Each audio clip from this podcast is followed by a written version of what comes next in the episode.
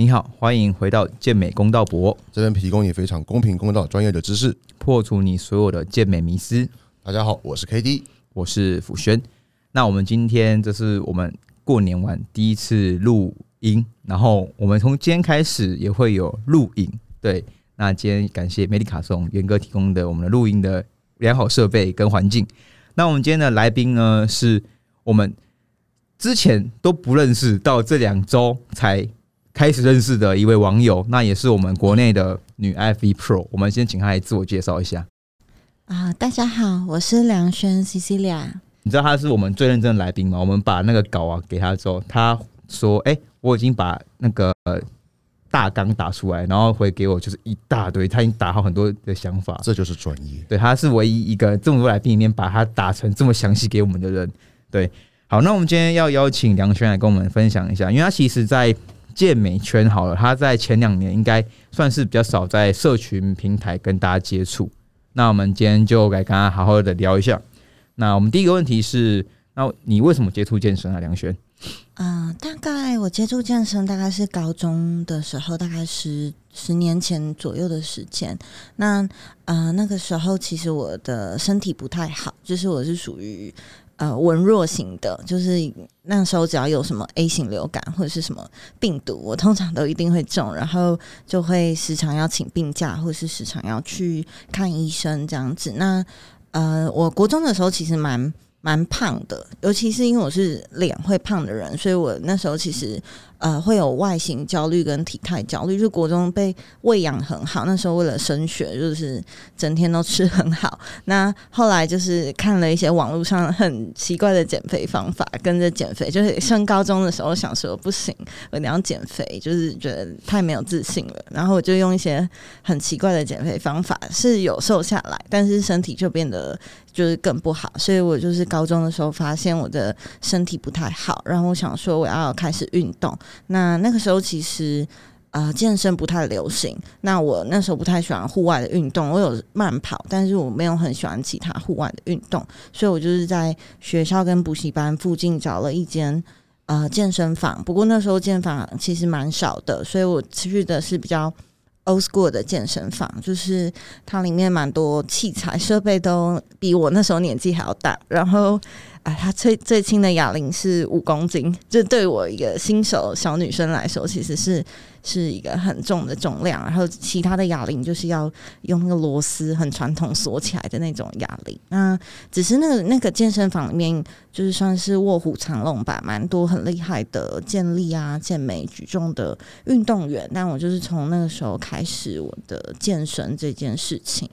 那你那时候的话，你进入健身房的初衷是，呃，想要透过运动来变更瘦，因为一般女生不是都喜欢跑跑步，然后就可以瘦嘛？那时候是想要有好看的线条了吗？还是就想说，哦，我要健康一点就好？主要是想要健康一点呢、但是其实我觉得我算是也蛮长期的时间在一个体态焦虑的一个状态里面，所以我想身材可能维持身材也是一个对我来说就是想要开始健身的第二个就是原因吧。然后了解，你是哪里人啊？你是哦，我是台中人，就是那时候台中的健身房就真的比较没有那么多。哦，了解。那这会不会跟你后来你不是营养学系的吗？对啊你那时候不是说你小时候是比较胖，这会这会是造成说你去当呃选择营养学系的一个主要原因吗？那时候算是，不过那时候其实我的第一志愿是物理治疗系，就我那时候开始对一些动作啊，或是运动啊，很有很有那个兴趣。但是后来就是因为考试的关系嘛，就后来就是去读了我的第二志愿是营养学系。那其实我也蛮喜欢营养系的，就是跟身体有关的知识，其实我都蛮好奇，也蛮喜欢的。那你很早期，你算是很早期就已经知道说自己未来要走的方向，跟有去选类似的呃专业去学习了，对不对？算是吧。嗯，我觉得有一部分应该是算因缘机会，或是阴错阳差，就只是想要变健康，真的就没有想太多。但是后来就是算是因缘机会，就开始了这件事情。而且你刚才提到的关键词是，很少女生是从高中就开始去重训，对吧？是高中开始嘛？你刚才提到的，哦，对，其实有一个原因，应该是我那时候很喜欢看 NBA，然后 NBA 的那些球员，他们其实也会做一些训练，所以我就会觉得说，哎、我好像也可以试试看这样子。后边这个健身常青树，请问你什么时候开始重训的？什么时候我变常青树了？我还很年轻好吗？那你现在，那你是有你高中开始有重训吗？有啊，我你是高中开始、国中开始就边伏地挺身、仰卧起坐啊。我说你国中开始也向往一个健美身材。嗯，以前那个时候是怎样？你那时候好像是看 NBA，我大概看 NBA 的哦、你们两个看 NBA。必须的好吗？我那时候我是国三，可是我是看了一部，就是那个巨石强森演的一部什么海克力士，嗯，然后看了那部电影才觉得哦，好像该去练一下。以前我们都要比那个谁有公鸡，你知道吗？嗯，谁二头最大嘛？没有没有没有，我要比公鸡，攻击。击，我是几？这边对对对对对，嗯，一直带长带出来的。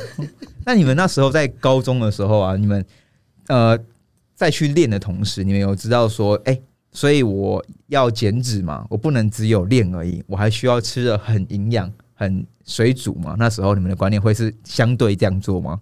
那我们先请梁轩回答好了。哦，对，在我那个开始的那个年 年代，就是大家都在流行水煮餐，然后就是健身房里面练的很好的句句，就是都是在吃水煮餐这样子。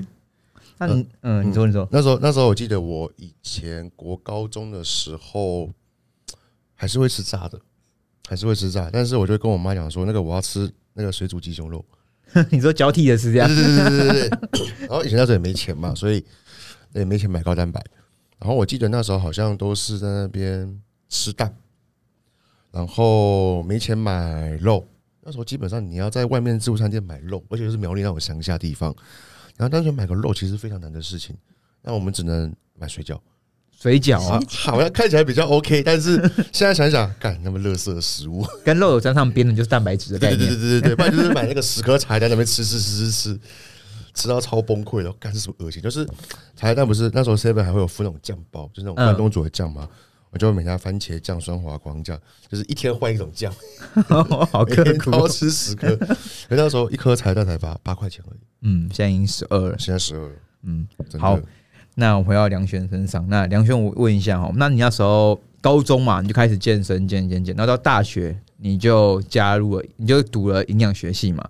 那你后期是什么情况下才选择去比赛？因为我记得我听你哲君那一集嘛，那时候在比赛的时候，女生不都还是在一个什么形体嘛，要投进那个，正面双手二对对对对。那那个那个情况下，你是什么情况下有触发到你说，哎、好像我可以去比赛的那个情境？应该就是受健身房里面的巨巨们影响，就是大家大家都会一起去比赛，然后就觉得好像我也可以试试看，因为那时候呃也有认识一个女女生，她也有比赛，然后我就觉得哎、好像可以一起去参加，所以主要是这个因素。不过那个时候确实就真的只有啊算是 woman physique，就是、bodybuilding，啊对对 bodybuilding，bodybuilding bodybuilding 就是没有分那么呃细的项目。可是其实我那时候很喜欢 follow 国外的健身的那些呃运动员嘛，然后我就很喜欢的一些选手，他们其实那时候就有比基尼项目了，算是。很第一届或第二届有这个比基尼项目，然后我就比较喜欢他们的身材这样子。所以所以你大学大一大二你就开始会去看国外的一些比基尼选手了，哇，很早期耶。算是比较早，就是很好奇，因为可能身边都是男生聚聚比较多，然后就觉得说，哎、那女生到底要就是怎么做啊，或是女生练起来应该是什么样子，就会好奇。那你那时候你那个阶段的时候啊，呃，你在健身房的时候，你有诶、你当你那时候有交有交男朋友吗？呃，哦，有有有，我跟我先生应该那时候就在一起了，哦、真假对这么早？哦，他他的先生我们都知道，我们都知道，那他其实是正规来说，他还是台湾台湾第一位 IFBB 职业选手。千万不能这么说，因为其实蛮多呃，在美国的呃台湾的的嗯、呃选呃选手，然后蛮早就拿到那个哦，所以其实在台资格。在国外也有很多台湾人是已经拿到职业卡的哦。对，应该是有两三位，我知道的是那个 Cindy King 嘛，金婉珍，对，然后还有一个应该叫 Wendy，我不确定有没有讲错她的名字，但是、呃，她后来好像蛮专注在带她的小朋友，好像是那种花花式滑冰吗？我不太确定。滑冰哦，对，啊，对对，就是他的呃小孩蛮优秀的，然后他就是蛮专注在支持他的小朋友，所以嗯，好像还有一个是营养相关出生的，但是都是美，都是居住在美国的台湾女生这样子。哦，所以是台湾最早拿卡的都是女生，算算是应该是，应该是，哦，了解没错。，OK OK。那你那时候，所以你那时候的男朋友就是你现在的先生了。哦，对对对，哦，所以他在他在你刚开始接触，他就是你说的健身房聚聚的其中一位。啊、我跟他好像比较后来才认识。我的我其实那时候刚认识，第一次见到他有点被吓到，就是好像是看到他在拉背吧，然后就想说奇怪，怎么会有人的就是你要大小圆肌像碗弓一样的滑动？就因为那时候健身没有那么流行，所以我就有点啊，怎么会有人长这样子？对，我们像那个那个健康步道一样，哦，那你那时候就你那时候就是已经你本身就比较喜欢偏向那样的身材，男生的择偶条件就觉得那那样身材是好看的，是吗？嗯，倒也没有哎、我觉得可能是个性会是我比较考量的点，因为大部分都是个性。对对，所以男生健身没有比较加分。没有，没有 真的没有，真的没有。外形上应该脸哦、外外形上，我觉得应该是大家看到，看这是什么东西？对会吓到的对对多吧，。我们在路走在路上都是一直被看的，就看，哦可是是看怪看怪物的感觉，不是看帅的感觉。就像你看到一个，我觉得感觉有点像是你在路上看到一个很高很高的人，一直想看他一样。嗯今天看那个两百公分的人，又想看他。他的脸是好奇哦，你怎么长这样？对对对对对对对。了解欸不过我蛮好奇，那时候因为大学其实是蛮需要一个，就是可能会有小小组，可能报告什么之类的。像我记得我以前我在大学的时候其实蛮孤僻，就是每天下课就是去训练，然后煮饭吃，因为那时候就出来可以自己煮了。然后基本上在大学是快没有什么朋友的，你知道吗？你们那时候大学是怎么度过的？哦，我我觉得我们立场好像跟 K D 蛮像的，就是真的蛮孤僻。不过我真的很高兴，我大学还是有两三个就是女生的好朋友没有放弃我，就是我很常就是消失，然后他们还是会持续的联络我，就是跟我维持呃感情。然后对哲君也没有放弃我，虽然跟大学的时候跟哲君认识没有那么深，对啊，我我想说，你看哲君没放弃你不太对哦。我记得你们有在听你们节目的时候，你们明明就是不同班的。对。那我想问一下，那你的营养观念是来自于说学校那时候习得的，还是呃你在健身房那段时间，其实自己有去找很多资料，去把增肌啊、减脂这些健身的相关知识补齐的呢？我那时候会比较喜欢网络爬文，就是可能爬一些国外的文章，或者是呃那时候学校刚教会你怎么用 PubMed，然后我就很好奇，然后我就会去打一些关键字，然后去看一些一些文章，然后刚好那时候因为有比赛，比一些大专的比赛，然后就认识那个台大的健美社的那些朋友们，那他们都啊，居米没有没有，他应该比我在资深一点点，但是他的学弟妹们吧，就是也蛮优秀，都会分享很多。嗯就那时候比较先进的知识，因为那时候就是水煮的一个时时时代，然后那时候他们很早就开始研究高低碳水、碳循环，就算是很先进，就是以那个时候来说非常先进。威力还在版主的时候吧，他是他哎、我刚好像差不多大而已啊。我们哎、哎，不要问年龄，不要，我跟不要问年龄，我我跟因为我跟泽君差不多大，泽君是啊泽君是不是二十五、二十五、二十六？没有啦，讲出来哲俊哪有那么年轻啊？哦哦哇，你看哦哦，校友不要讲年龄啦哦，好好好，我们跳过这个。我那在拱啦。好好好，那我们接着下一题哦。那诶、所以我们刚才回到说，你第一次选的为什么去选去比赛嘛？那你后来是在这因缘际会下，所以你的第一场比赛是大专杯吗？啊，是总统杯吧，就是跟朋友一起报，然后呃，隔几周应该是大专杯吧。对，哦，所以你一开始没有想说先去比个大专杯，你就直接先去跨到社会组去比总统杯了。因为我那时候其实没有没有什么观念，我就是脑袋空空 哎的。有比赛好爆了 啊！对，那成绩如何啊？哦，我的我第一场比赛完全没有成绩啊，就是就是啊、没有进那个决赛，所以就是算是没有成绩的状态。那个时候我记得永远的冠军就是李一鸣，哦，对对对，就是对永远的 Colin 冠嘛，对那个每次出来一定是他的冠军，对。真的是等他到老了才有变成第二名。我觉得我那我记得我我到前三年以前，只要看到田哥跟寇宇在上面，通常都还是他们两个。只有到这个这三年，三年后才开始有慢慢的转变迹象，新的新的血出来这样子没。错。哦，那你那时候一般来说，第一次比赛你输了之后，你的心态是崩掉，还是觉得哦没差、就是我去我去体验一下而已？你那时候是什么样的心心态？嗯，应该是保持着体验的心态居多吧，因为我从小也不是什么运动健将，所以其实我就觉得好像就蛮正常的。虽然是有点小伤心吧，我觉得每个人比赛如果成绩没有很好，一定是会伤心，因为你在意这件事情嘛，你才会努力的去做。那那时候你第二场就是下周就是大专杯嘛？哎呦，我我不记忘记忘记隔多久，现在呃记性不太好，但是就是隔了可能几周或是一个月的时间。那那时候你有去报大专杯吗？也有上去。对对对，那那一场的成绩呢？就是因为应该说我们会玩这个运动，通常呢一般不是会坚持下去，就是可能哎、一开始有成就感，然后还觉得哎、好像可以玩一下，然后再去延续这个热情下去嘛。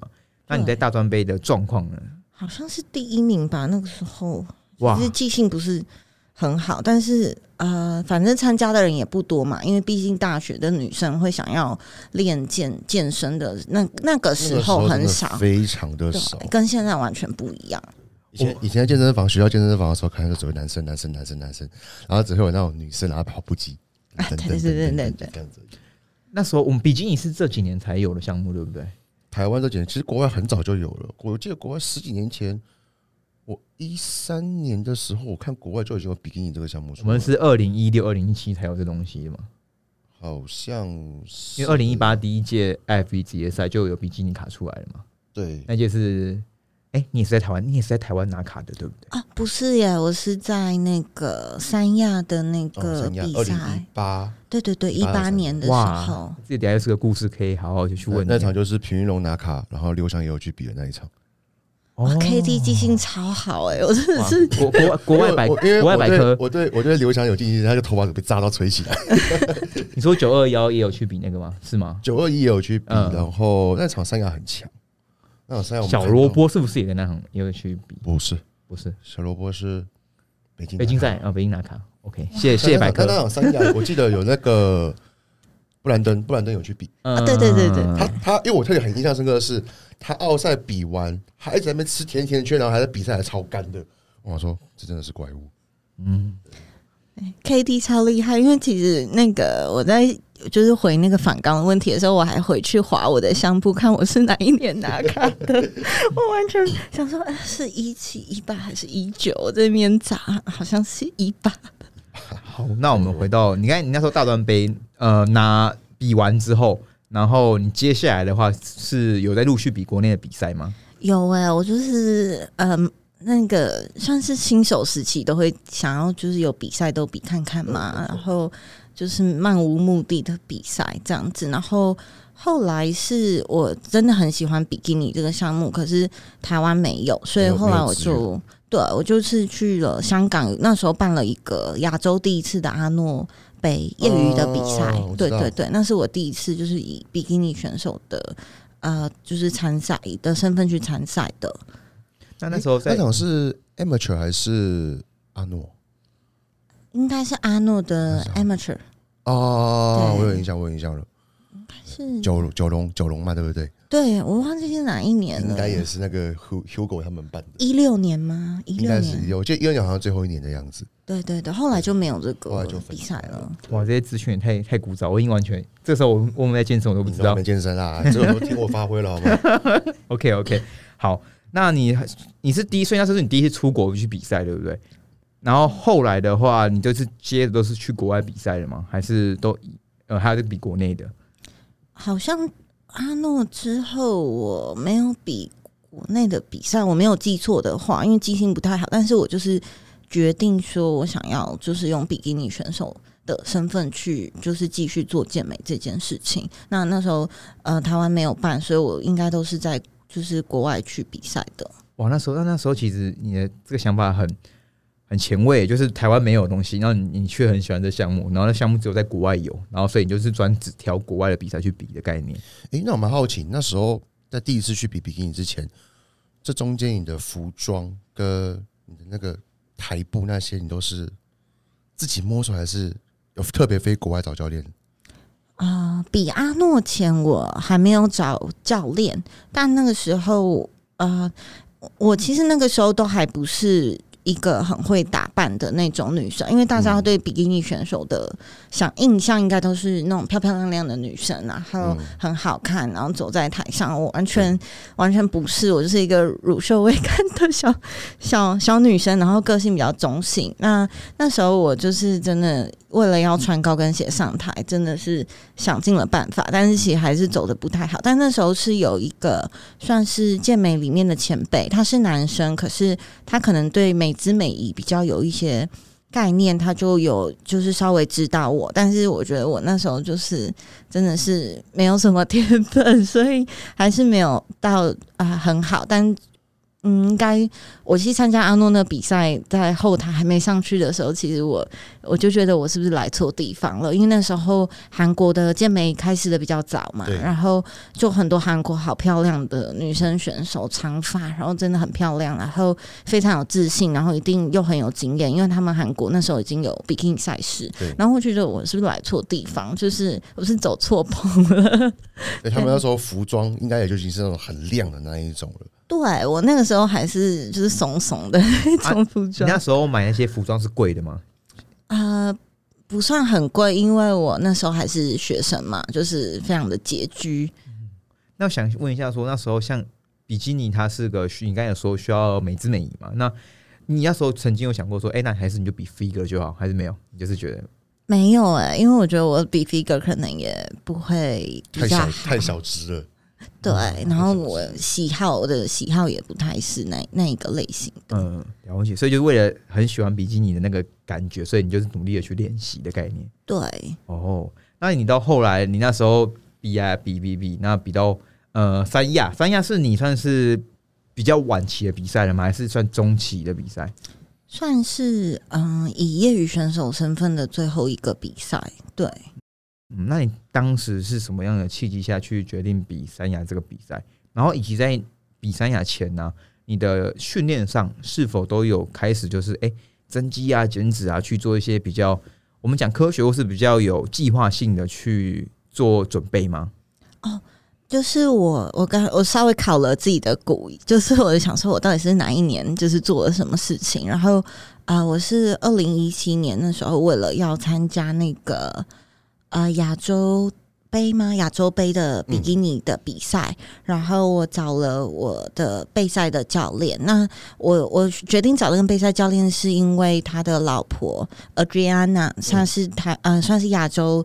第一位就是 Bikini 的 Pro，IFBB Bikini Pro。那时候 Pro 卡可能在亚洲一年只有一两个机会这样子。那呃，我在阿诺杯的时候见到 Adriana，然后我也有听我先生描述说他以前在亚洲杯遇到 Adriana 的的一些状况，然后我就觉得说我想要。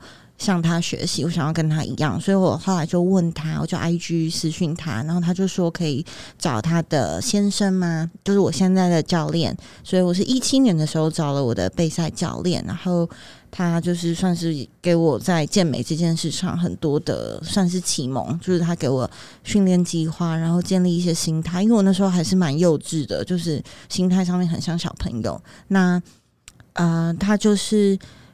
在我比完亚锦啊亚洲杯，然后我因为盲肠炎的关系休息了一阵子，隔一年我就决定说我想要继续比赛，然后他就跟我讨论一些策略，就是比如说我要比大概多少的比赛，哪些比赛我可以去，然后我们去做讨论。那那一年的第一个赛季的第一个比赛是印度的 Olympia Amateur，印度的奥赛。其实我我蛮佩服女生敢要可以去印度比赛的。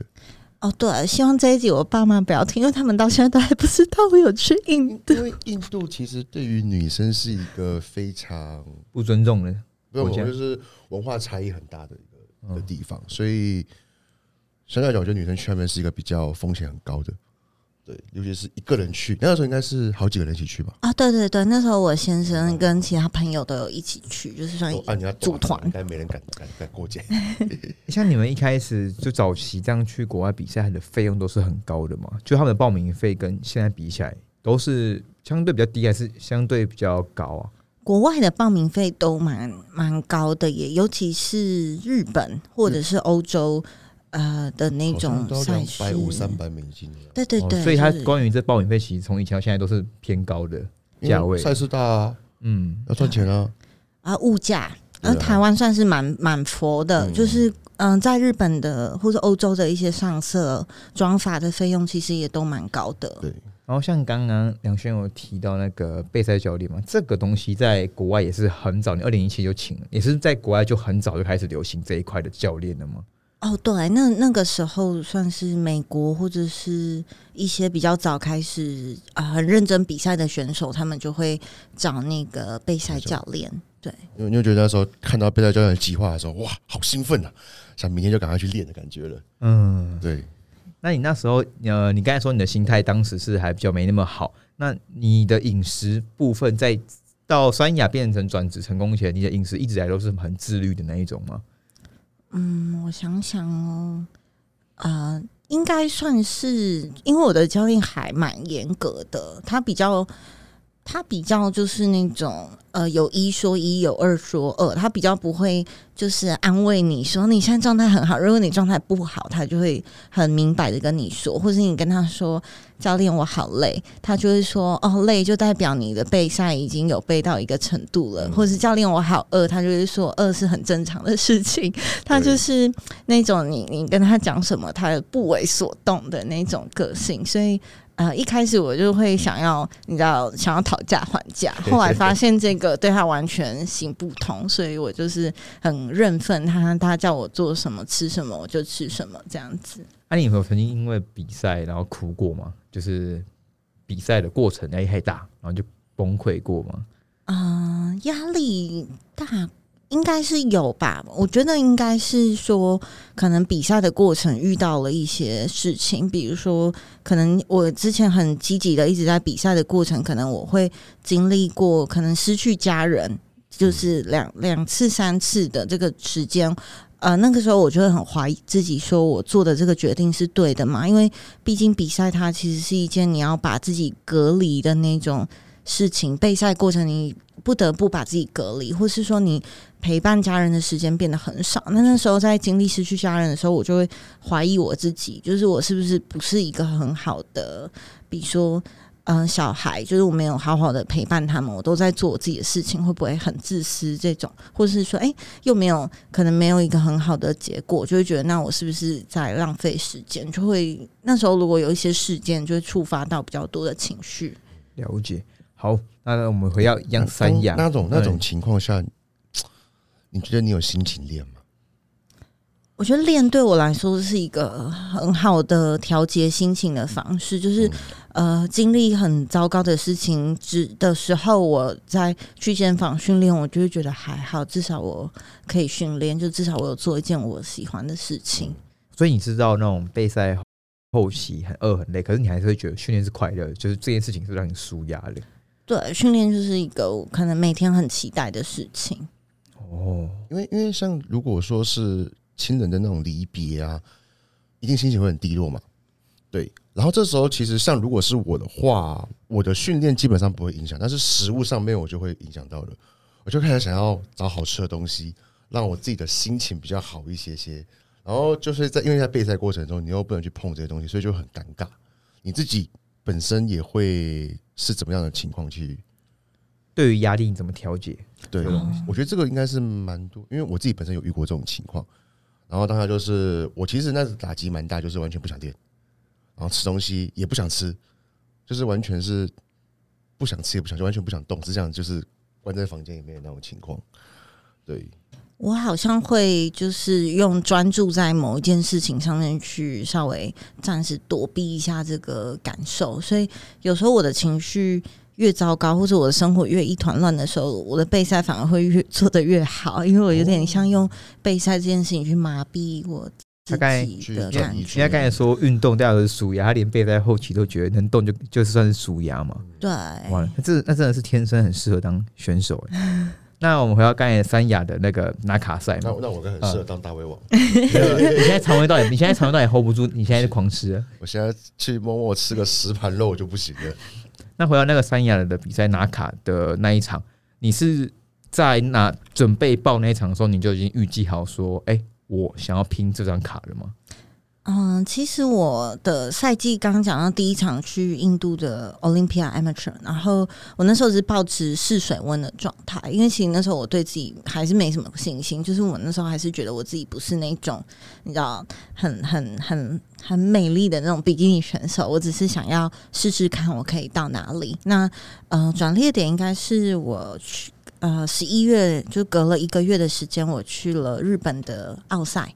然后那时候算是亚洲蛮大的比赛，那那个比赛我那一个组别就是通常某就像我这个身高女生特别多在亚洲，所以嗯我们那种组别通常都是属于人很多，然后比较多厉害的选手都会在就是差不多这个身高，就密度会高一点，因为人数多的关系。那呃，我在那场比赛拿了组别的第二名，然后同同一组就很多很厉害的韩国的那种选手，就是我我算是他们的小粉丝，我就觉得哇，我竟然有机会可以就是啊跟他们一起比赛，然后我竟然可以拿到第二名，所以那时候我才有稍微对自己有一点点信心嘛。结果隔一周 澳门的比赛，我又就是没有。没有进决赛就没有成绩，就突然滑铁。我就是从突然从一个觉得啊，自我感觉超级良好，觉得自己好棒棒，然后突然又啊被浇了一个冷水，就觉得啊，我这状况明明好像我自己自以为比日本好，怎么反而没有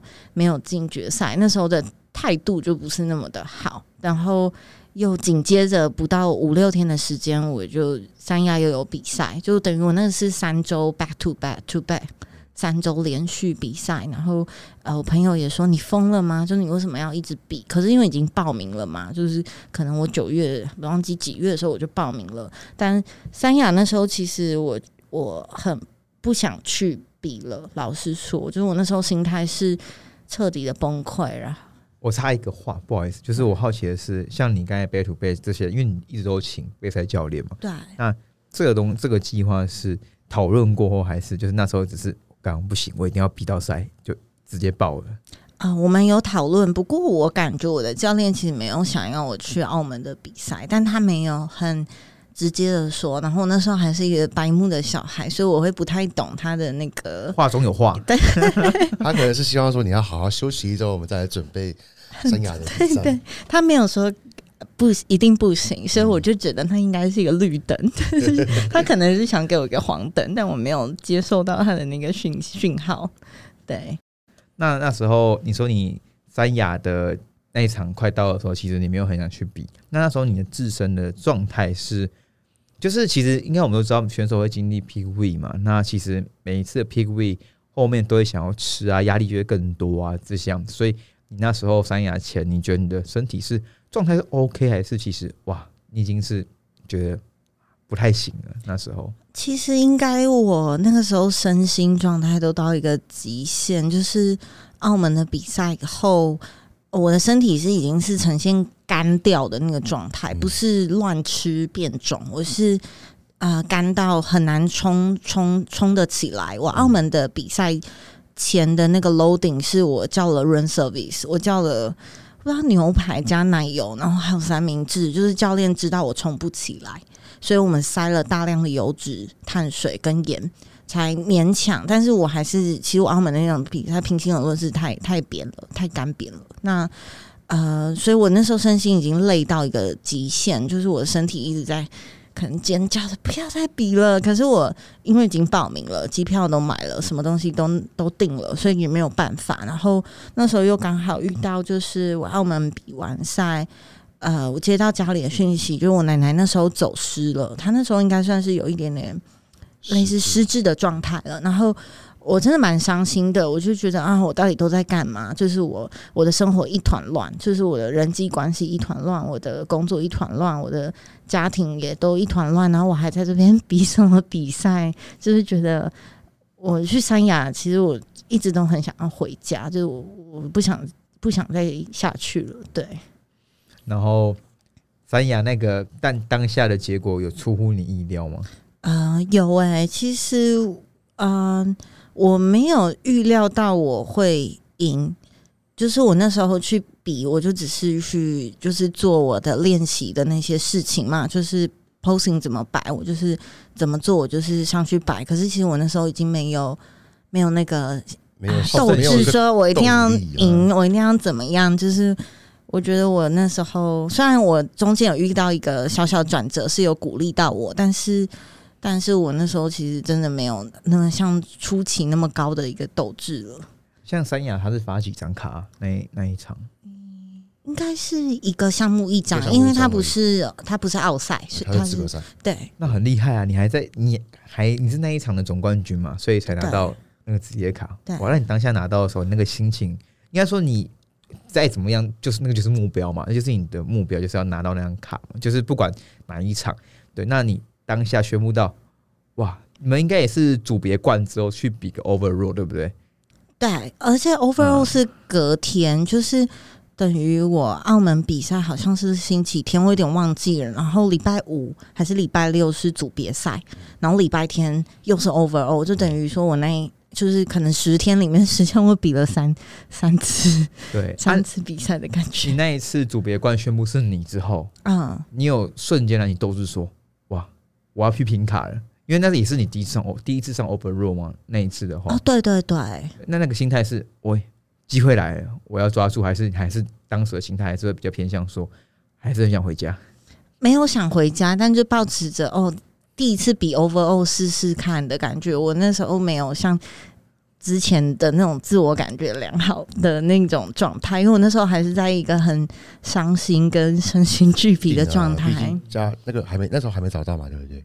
啊、你说奶奶，啊、有点不太记得，反正基本上有这种情况，应该我也会不太想比了。正就是这是正常的心理情况啊，其实我很能理很能理解，对，就想赶快要不要订机票回家，要不要弃赛？就是对，就想说完赛好了，就是抓着一些小小的鼓励的那种感觉，想办法完赛而已。对，好，那等到当天的总冠军赛嘛，那、嗯，那一天有没有什么趣事，或是你那天的心情的起伏，大概是怎么样？可以跟大家分享一下吗？我那个时候应该是在比赛前一天有那个 athlete meeting 嘛，就是有业余选手的呃研讨会跟职业选手研讨会。那那个业余选手研讨会对我来说是一个我很期待的事情，因为在那在那一年就一八年才开始亚洲比较多这种资格赛，所以能够听到可能从美国来的裁判。讲说要怎么比赛，就是对我来说是一个比较有动力的事情，就想知道游戏到底怎么玩会比较好嘛？那在那之前，我就先去找我的教练，因为我的教练的老婆就 Adriana，她是 Bikini Pro 嘛，然后她也有参加职业赛，所以呃，我就先去找我的教练，跟他就是看一下状态，然后我在回程要走去业余选手的会议的一个路上呢，我就在一个走廊里面，然后我在背光的时候，我看到一个人影，然后因为呃，我一眼就认出来那个是 Janet，就是我很喜欢的 Bikini 的 Pro Janet 来玉，应该不不太确定他姓怎么念，这样有点不好意思，就是那么喜欢他，就不太知道他名字 怎么念。然后呃，反正 Janet 是我呃启发我去比比基尼赛的的一个职业选手，然后他的成绩就是一直都是世界顶尖，然后我就看着他的人影走过来，我就问他说：“你是不是 Janet？” 就用英文问他说：“你是不是 Janet？” 他说是，然后他问我说：“啊、你怎么啊、你知不知道就是职业选手的会议是怎么走？我迷路了，因为那个地方非常的复杂，然后没有一个路线指引。然后我就说：哦，我才刚从那边走回来，那我带你走过去，因为那个路就是蛮复杂，一 一部分是我想趁机就是多看看他，多跟他相处。然后我们就肩并肩，就是一起走去。然后路上就是有稍微聊天啊，我就给他看我的手机桌布，就是他的照片，然后跟他说：“哎、是因为他的关系，我才就是比比基尼比赛这样子。”然后他也给我一些鼓励。那那个时候对我来说是一个转折，因为我那时候一直在一个很负面的状态里面，就觉得哦。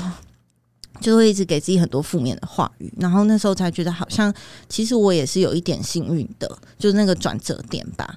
然后后来我又遇到一些很厉害的选手，像 Brandon，刚刚嗯。K D 有说，Brandon 还带他爸爸妈妈来，那时候我就觉得很有趣、三亚欸。度假的，对，然后就看真的见到好多就是在网络上发落的那些选手，去看到跟现场看到，哇，插人家嘴，对，现场看更大。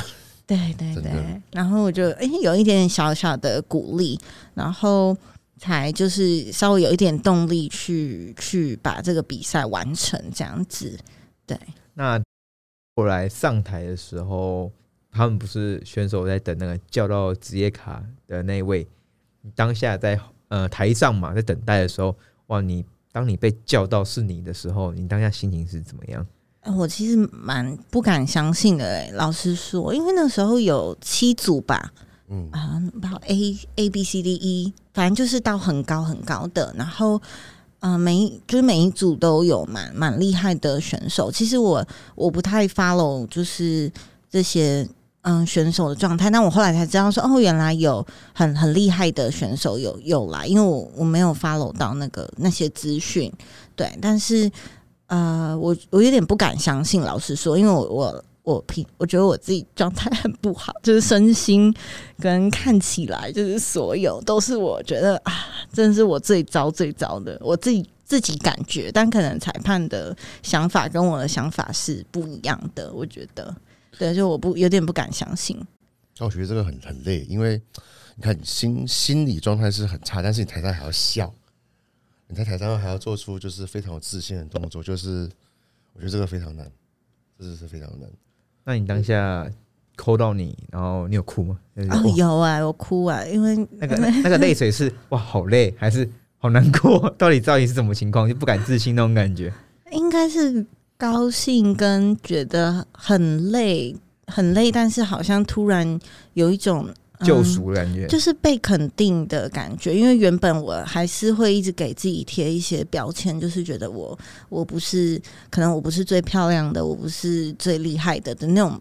标签在自己身上，或是可能我不是最最有天分的选手，我一直都觉得我不是，所以呃，我对我拿到那个资格，我就会觉得，哎，好像突然瞬间有一种措手不及，但是又被肯定到，就是这这几个月或者这半年来做的事情，好像有那么一点点是被看到了。对，那你那时候拿卡的时候是二零一七吗？还是一八。一八？对。所以台湾第一届那时候是呃第一届办 IFB 也是那一年对不对？对对对，就在一两周两后，周后，哦，对。对，那一届是江明吗？还是对对江明江明哦，所以你也是台，你们都是台湾早期拿到 IFB 卡的 对选手。那中间其实那时候我听泽俊 p a r k e 才有去提到嘛，你后来就是都没有比赛，对不对？嗯、隔一年我我有比比那个职业赛，就是我比了日本吧，呃日还有呃在日本前有去比欧洲的 Romania 的对对对，那个嗯。我后来才知道，那原来是欧洲强度很高的比赛。我那时候很单纯，我只是想要想要去欧洲，哈哈哈。想要去欧洲玩，对对对。哎，三月我要去欧洲玩，嘿。啊，羡慕。澳洲吗？欧洲，哦，欧洲。哦对，欧洲玩去欧洲玩，澳澳洲应该是下半年的事情。哇，终于要去好好休息了。那呃，比比完那两个场职业赛之后，像你目前的身份，像大家可能不知道，他梁轩也是个健身房老板。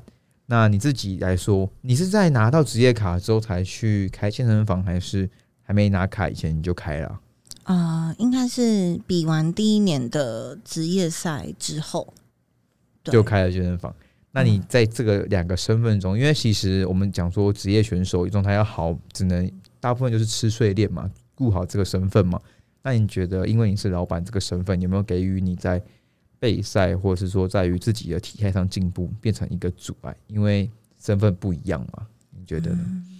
我觉得要说没有阻碍，一定不是真的。就是毕竟啊，创业初期就会有很多嗯焦头烂额对压力很大的事情，或是工作的时间会呃变得特别特别长，然后压力就比较大嘛。那只是我后来把它调节成就是。呃，身份之间切换对我来说是一种互相呃相辅相成，或是说，今天如果我的工作压力很大很大的时候，我就会把自己切换回我是运动员，然后我就专心健身，我就专心做有氧，我就专心练 posing，就是转换一下我的注意力。那对对我来说会有帮助。然后我觉得创业有时候解决问题的能力，或者是锻炼你的心智的能力，其实应用在运动的场上是是有帮助的。对，那像你那时候是创当创业嘛？那你后来才去比罗马尼亚跟哎、另外一个场是在澳门吗？不是不是，我是先去 Romania，、然后去日本，然后再去菲律宾的职业赛，然后比完嗯 COVID 就开始了，哦然后我才就是慢慢筹备创业这件事情。嗯，那我想问一下，说像你去比这三场职业赛的过程中，像你已经是 Pro 了嘛？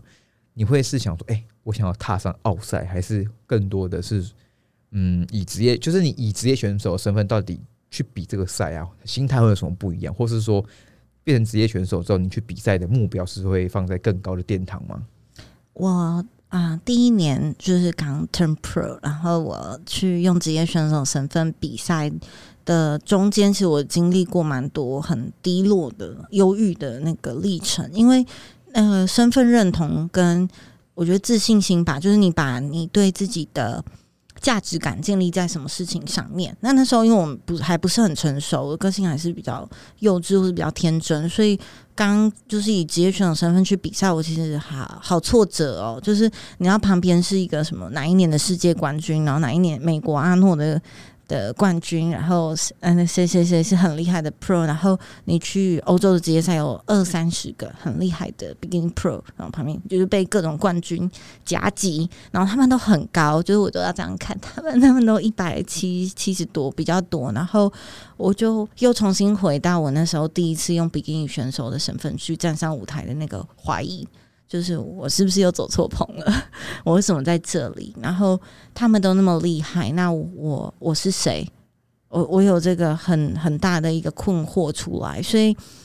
呃，那个时候我就产生了很很多的问号，就是对自己产生了很多的问号。就以前会自信满满嘛，就觉得哎、诶因为你在业余赛要拿好成绩，然后你就会很有自信心，然后到了职业赛就发现哇，只要我有 second call 啊，我就好高兴哦。我对，就是啊，没啊，就 second call 哇，好棒哦的那种感觉，就很难。我不是那种哦，一开始进来就是 top。但是我觉得这跟我一开始健美历程也是我的第一场就是比赛，我也没有成绩，所以呃，我好像不太是那一种哦，我一定要一定要呃哪一年就上奥赛的那种个性。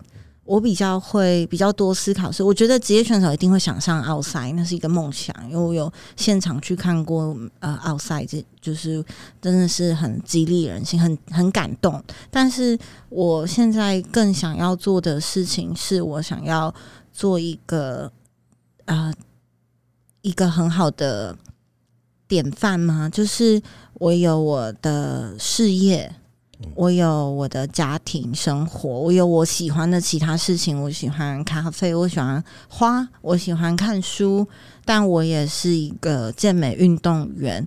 那就是慢慢的去找这当中的平衡跟互相的那个改变。所以，呃，我我想要做的一个典范是说，我可以把健美这件事情做好，但同时我也有。一个事业，因为其实我在教学的过程中，我经历过还蛮多的教练或是选手，他们有很高很高的焦虑，他们会焦虑说我，呃，我我今天有些人他比赛是喜欢比赛，有些人是为了业绩，或是为了就是大家健身房里的其他同事都在比赛，所以我要去比赛，我要做这件事情。对，或者是说他很爱健身健美，可是他会想说，那我的工作要怎么办？是不是我我就是我只能选一个，或者我只能用特定的方式？但我觉得别其他人的成功模式是很棒的，但是不一定适合所有的人。就是每一个人有每一个人的路可以走，那这也是我去。嗯，去了解其他国外的选手，韩国的或是美国很顶尖的职业健美运动员，我很惊讶的是，他们其实也有一个很好的事业，或是有一个很好的生活的 balance。那我也想要试着去努力的做好，然后去去做一个典范，就是也许当这些新来参加健美的选手，或是新进入健身产业选手，他们很迷茫的时候。他们除了参考其他很成功的人以外，也可以参考我的故事，就是让他们知道说，哎、其实也可以走一个一个什么样子的路是可可行的，是做得到的。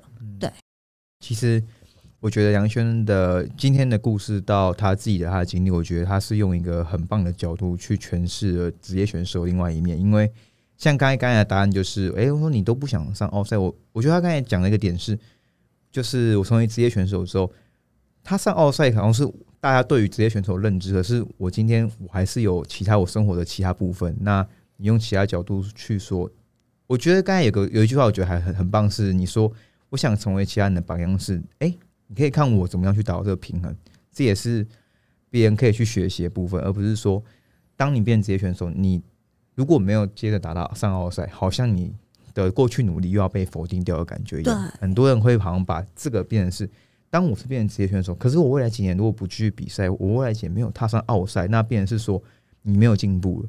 可是其实进步不是只有在成绩，也可以在生活其他面，或者是说自己本身的体态进步，任何地方的进步都可以算是另外一种成长嘛，对不对？算是你想刚才想表达的意思。对，就是可以用呃，有很多成长不不一定是从成绩去定义的。我觉得这也是我的备赛教练给我蛮多的启发，或是观察这几年来的的状态。因为每一周都会有每一周的冠军嘛，每一周都会有新的，可能在美国或者在全世界，每一周都会有新的冠军、新的职业选手、新的职业冠军。那这是很很美好的成就，这是很值得追求的成就。不过，我觉得同时人生当中也有很多很多的美好跟很多的成长，不一定是就是只能就是只建立在同一个地方上面，它其实是可以在很多地方上面都可以发展，而且可以相辅相成。就是如果你在健美这件事情上你很有毅力，或是你很很很有弹性，很会找到不同的方法让自己进步，你有解决问题的能力，那你其实可以把这些能力转移到别的事情上面，对你重要的事情。你可以是一个成功的，比如说成功的律师、成功的教练、成功的作家也好，就是这些是可以转移的能力。那我我是希望鼓励，就是大家说，就是嗯，比赛是一件很棒的事，就如果你有热情去追随你的热情，不过。同时，就是你不完全等于你这在这件事情上的成就，因为比赛就是有输有赢。对对，大部分人会把比赛太呃对这东西比较喜欢，和太多人会投入了各种呃业绩，好像什么都是会因为比赛而来。可事实上是这东西就算达到，它不一定可以带来你其他你另外去把它希望透过它得到的东西啊。对我觉得像很多现在教练会想要说，哎、我拿卡等于说我就翻身了，那我就可以得到很多的代言，很多的各种的流量那些。可是这些东西也是透过你们其实关于说经营嘛、自媒体那些嘛，像呃这些都是需要去后天或是其他的模式去加成起来，才可能变成他们看到的那样子。对对对。那我想问一下，像杨轩其实他有提过，在他现中在提到一个很酷的一个分享是，你现在的你提到说你在收学生，你现在比较常带的是一般选手、一一般人、一般的健身爱好者，而不是选手，这点是为什么？嗯，我觉得应该是说我我我没有我没有不喜欢带选手，但是我更喜欢啊，第一个我是我在一对一跟线上这两个中间的话，我我很明确，我很最喜欢的是一对一。就是我有有些教练他很喜欢线上的 coaching，那我我知道我喜欢的是一对一，因为啊、比如说在说话上面，我们会说。嗯，七三八五五，就是你的语言讯息跟非语言讯息是有占各自的比例。就是比如说我怎么讲这一句话，我的语调、我的表情、我的音质、嗯，我的断句，我是怎么说的，呃，跟你的讲话语言的内容，其实都是一个你要传递出来的讯息的一部分。那线上的话，我会觉得可能打字上面，缺少了非常多的情感对的表达，像他就有这种问题，大家都觉得他冷淡。很多错了，很多错了。我的现我的文字讯息跟现场看到是完全不一样他的的。现场就是会跟你打屁，然后可是在线上却让别人觉得不要多问他一句话，他他只会对会好对，可以所以，所以我不是很喜欢用，就是如果要像学生问问题的话，如果他问的问题是比较复杂的，那我可能就会用语音跟他讲。对他讲起来他会比较能够了解我的意思。对那如果太简单的问题，就例如说，教练，这个乳清蛋白喝这家的好不好？我说嗯好，可以。然后那个好就让别人长久，让别人觉得他很难亲近。因为 K D 是壮壮的巨巨，所以可能说、哦不行，可能怕怕对对对，就觉。得哦不行。我比较好奇，像你目前是有现在的就是健身房嘛，对不对？对，那我想请问一下，除了健身房之外，你会想要涉及其他的领域吗？啊就是从就是算是增加另外一个副业的概念。我目前还没有很认真的思考这个问题，我觉得应该是光就是健身房这件事情就已经弄得我晕头转向。健对身健身房营运真的是非常非常的困难 加艰苦。我觉得这个应该跟台湾的法规有很大的关系。对，而且还要一直跟人沟通。我觉得其实健身房你学底下人沟通吗？你确定不是政府官员吗？我可我觉得像养教练这东西，其实也是个很难的事情哎、因为要怎么样把教练都可以像呃你一样，可能就是哎、可以带出这么好的业绩，我觉得这个很难呢、你们、你们底下有是有教练的吧？就啊、对对，有五六位教练。对啊你看对如如何让五六位都可以做到业绩好，我觉得这个是个很老板很重要的课题、欸。嗯，我们其实工作室没有要求业绩，就是不会给他们定一个数字，但是我会去 follow 他们的状态。我觉得状态是很重要的一件事情，所以带他们的话，比较像是在带，像也像在带运动员一样，就是他们每个人有不同的特质，那你就会想说要带出他的好的那个部分。就是帮助到他成为一个更好的教练，在他的职涯里面有有所突破或是有所成长，会比较是着重在这一块。不过确实也是一个我觉得还要学习的一个工作。非常的难。这件事情真的，我觉得比做业绩跟比赛还难呢、做业绩跟比赛比较像是管好自己的事情，对，但是你要跟人沟通又是另外一件事情。对吧、通常那个一般俱乐部跟老板就是说，不然你来做啊，叫叫老板自己来做。我觉得少数真的是可以长长久久一路下去，不然就是教练那个业绩学员多，我就哦掰，我就自己把人家带走了。对啊，OK。那像回到刚才那个，像南轩，你刚才也提到说，你更喜欢是一对一的呃那种感觉吗？那你喜欢？那你本身的话，你的客群，你更喜欢带一般人去帮忙建立健身的兴趣，还是你也很喜欢带选手带他们去比赛啊？嗯，我比较喜欢带就是大众，就是引导他们，就是建立可能对自己身体的觉察，比如说本体感觉啊，或是去觉察说自己的，比如说呼吸状态是怎么样，排列状态是怎么样，然后慢慢建立运动，尤其是可能是妈妈跟。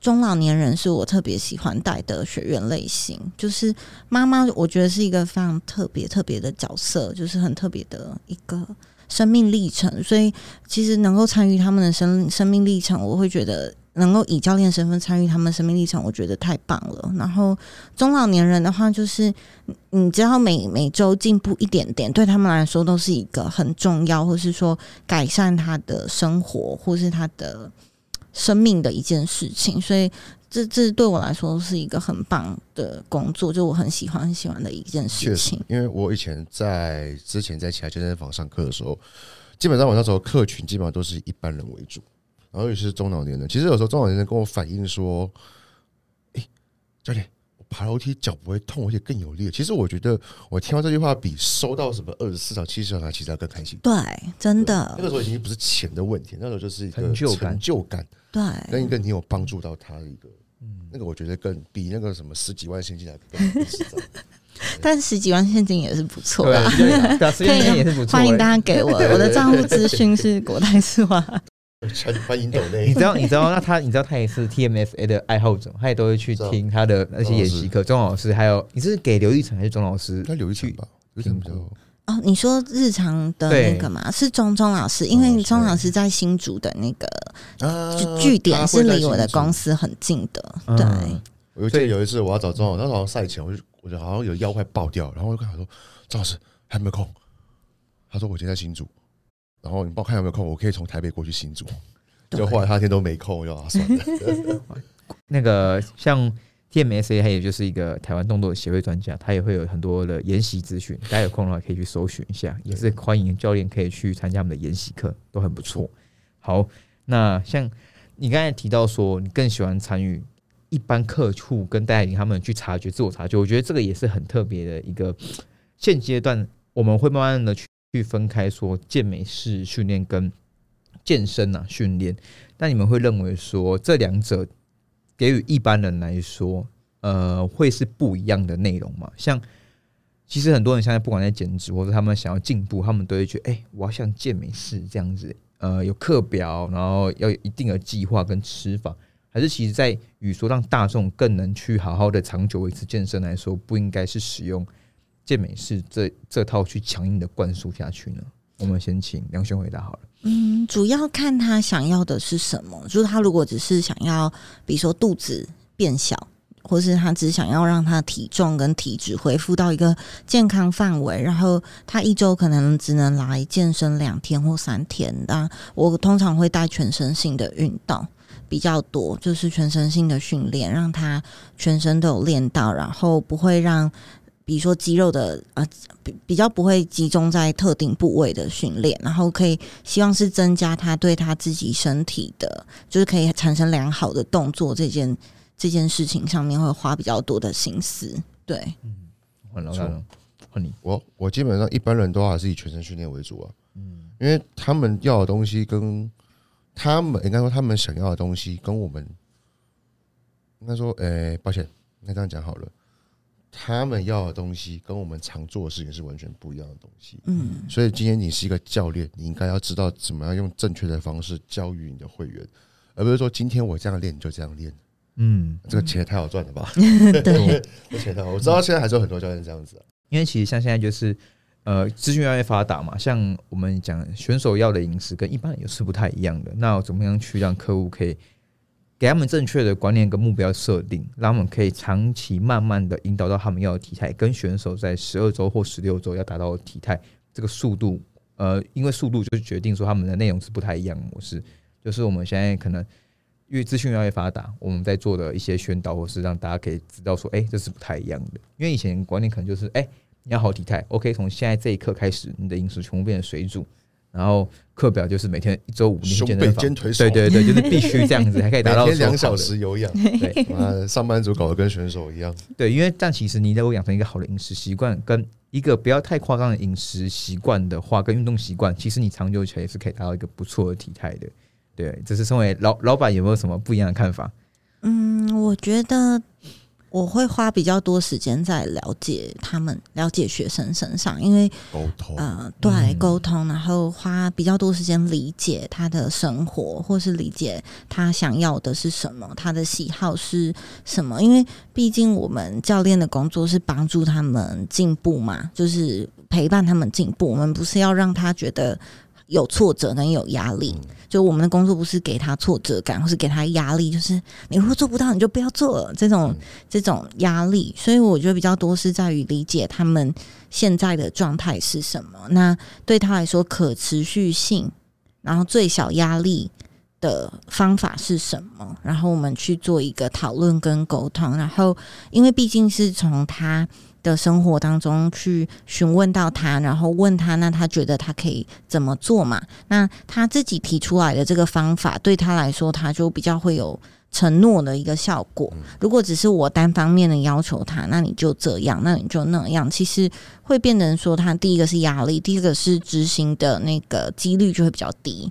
嗯，没错，这就是我我很常跟人家讲的，给予客户自主权。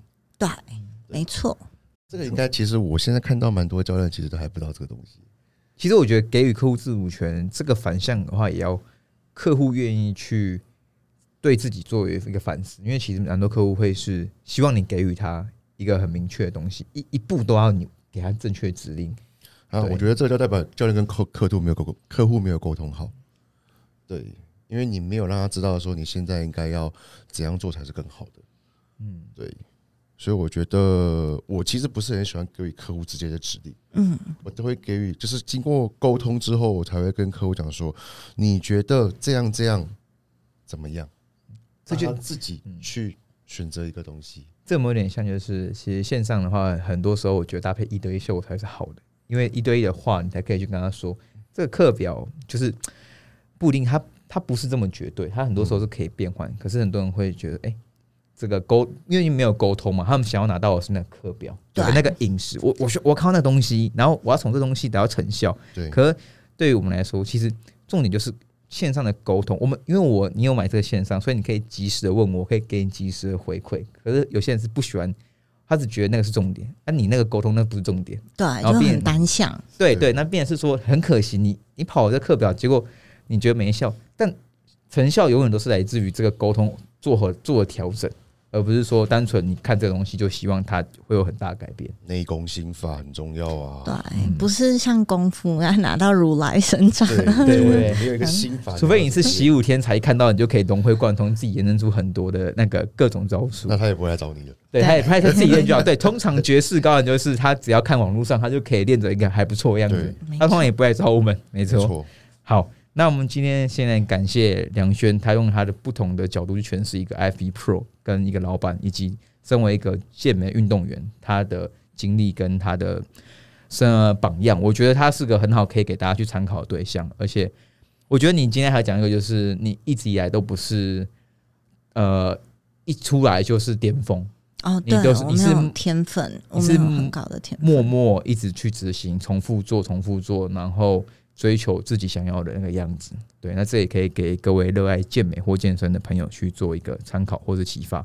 好，那这也是我们第一集的 YouTube 的录影。好，今天不不知不觉已经录了一小时六分钟，希望他还在还在线上，不要突然不见 了。我机体应该够，我机体应该够。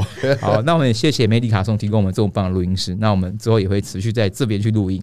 那就大家下集再见，大家拜拜。拜拜。